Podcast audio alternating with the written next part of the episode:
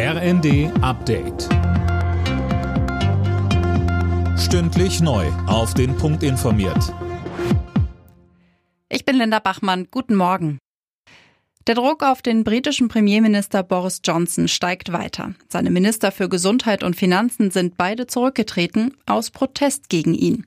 Manuel Anhut mit den Details. So teilt der Ex-Finanzminister Rishi Sunak in seinem Rücktrittsschreiben mit, die Öffentlichkeit erwartet zu Recht, dass die Regierung ordentlich, kompetent und seriös geführt wird. Johnson besetzte nur wenige Stunden nach den Rücktritten die Posten neu. Die Opposition forderte unterdessen Neuwahlen. Der Premierminister steht bereits seit längerem wegen einer Reihe von Skandalen in der Kritik, allen voran der Partygate-Affäre und dem jüngsten Sexskandal in seiner Tory-Partei.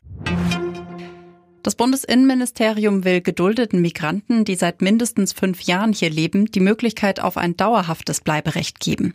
Mit einem entsprechenden Gesetzesentwurf befasst sich heute das Kabinett.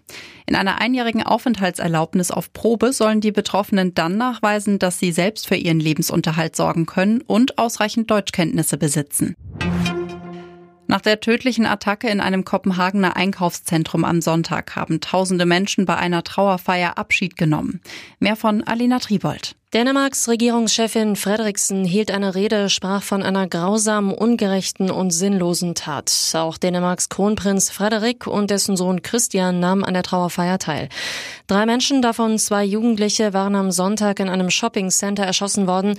Tatverdächtig ist ein 22-Jähriger. Er wurde zunächst in eine Psychiatrie eingewiesen. Einen Terrorhintergrund schließen Ermittler aus.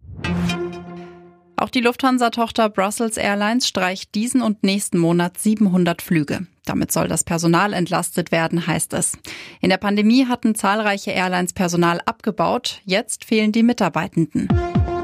Alle Nachrichten auf rnd.de